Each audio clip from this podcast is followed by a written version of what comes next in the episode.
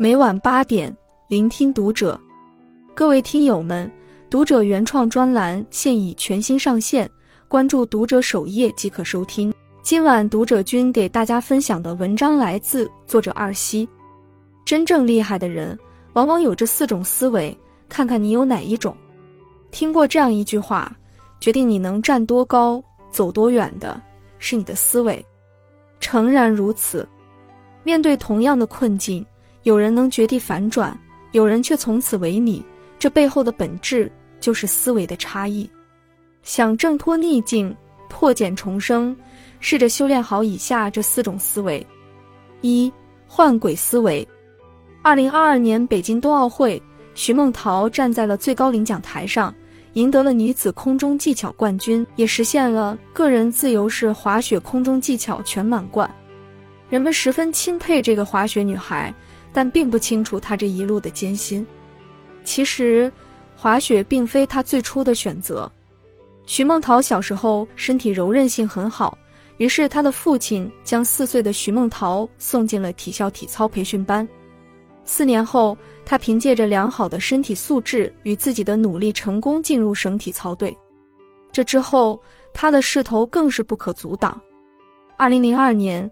十二岁的徐梦桃在省运动会中取得了三金二银一铜的好成绩，可随着年龄增长，徐梦桃的身高突破了一米六，而这非常不利于她的体操事业，即使努力练习，也很难有大突破。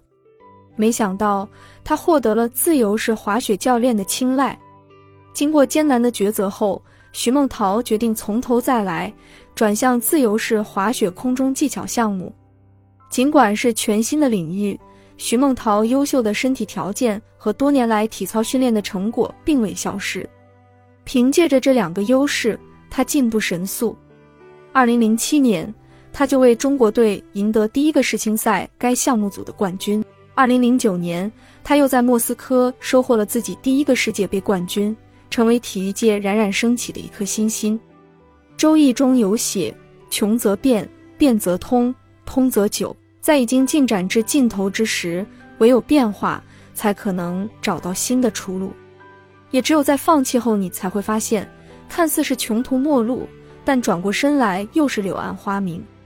不撞南墙不回头的狠劲固然值得赞赏，可错付的时间和精力不会回来。相比一个人遍体鳞伤的坚持，敢于在事态僵化之时顺着命运更换道路。或许能更轻易地挣脱困境。二、利他思维。稻盛和夫说过：“利己则生，利他则久。”只做看似利于自己的事，往往只能得到短期的好处。有时不求回报的利他举动，反而更可能带来意想不到的惊喜。电视剧《人生之路》中，巧珍进城务工，起初富阿婆不肯录用她，且态度强硬。但是几天试用期后，他接受了巧珍，这个转变正是因为巧珍的利他举动。大多数保姆都是拿多少钱办多少事，但巧珍和他们不同，她是真心站在阿婆的角度，事事替她考虑。她会在阿婆午睡时贴心的为她搁上毛毯，会特地为阿婆准备适合老年人吃的粗粮。在得知阿婆晚上一个人住的时候，为了阿婆的安全考虑。提议让他使用痰盂，明早自己再来收拾。正是一个个细小的举动打动了付阿婆，让阿婆觉得他心眼好，最终录用了他。巧珍的真心相待换来了这次工作机会，也帮他渐渐在上海站稳了脚跟。发自内心的善意，既方便了别人，最终也惠及了自己。巧珍的经历和我单位的同事小徐非常相似。小徐在单位的口碑非常好，就是因为他的利他思维。他来单位第一件事就是把地面清扫一遍，再把窗户打开，让走进办公室的人十分舒适。有人请他帮忙，只要在能力范围之内，他都尽力而为。所以同事们一向很尊重他，在他有需要之时，不少人也愿意主动站出来帮助他。作家刘盈轩曾说过：“生命是一种回声。”你给对方最好的，别人也给予你最好的。依我所见，任何人都不会和吝啬于助人、只顾及自己的人交心。而你为别人播撒下的善意，也终会化成为你遮风避雨的屋檐。所以，请不要丢失从小就有的善心，也不要低估他人的力量。相信人情之真善美，多多助人，终能遇到贵人，终会成就自己。三、长期思维。听过这样一句话：成功根本没有什么秘诀可言。如果真有的话，只有两个：第一个是坚持到底，永不放弃；第二个是当你想放弃的时候，回头看看第一个秘诀，把计划中的事做完。看似轻松，实则能达成的人少之又少。学习一项技能，愿意从三五年的维度看待；培养一个习惯，愿意让它伴随自己余生。在值得的事情上，肯苦熬，肯钻深，这就是长期主义的关键。近期，董宇辉和撒贝宁共同参加了一档央视节目，即便是和央视名嘴撒贝宁同台，董宇辉也不卑不亢，侃侃而谈，而他的底气来自阅读。一次采访中，主持人问他：“你感觉到困惑的时候会干什么？”董宇辉回答：“我会选择读书。”董宇辉还曾在一次演讲中说：“如果当时工作那么忙，晚上回家很累了，这个书就不看了；或者当年在大学，只是每天戴着耳机打游戏，也不去看书，可能我就不会有这些表现。正是因为长期的阅读，他才能口若悬河，不断涌现出令人赞叹的金句。”荀子在《劝学》中写道：“骐骥一跃，不能十步；驽马十驾，功在不舍。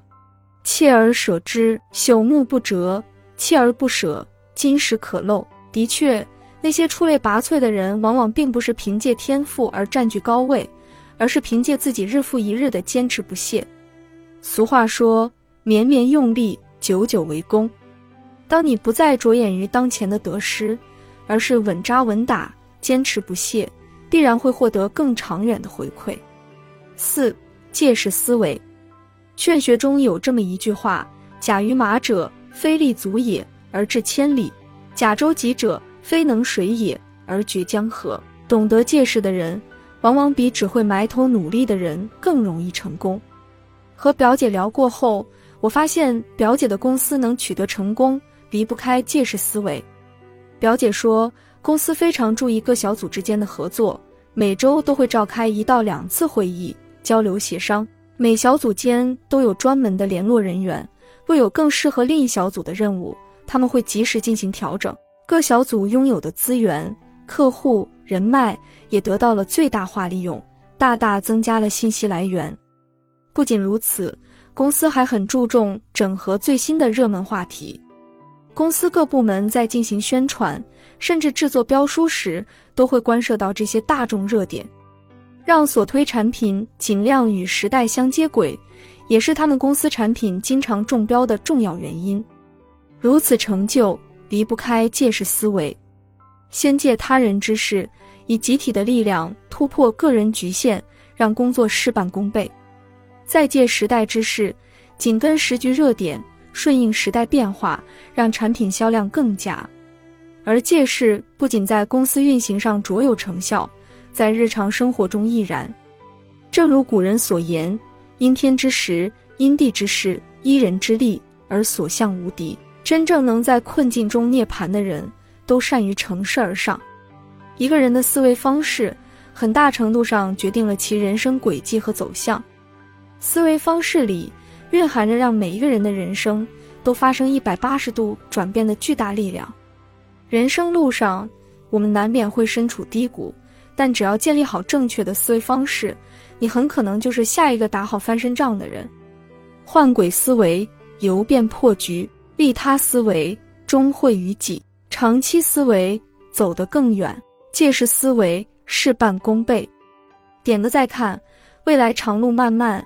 愿我们都能掌握这四种思维方式，在挑战中焕发勃勃生机。关注读者，感恩遇见。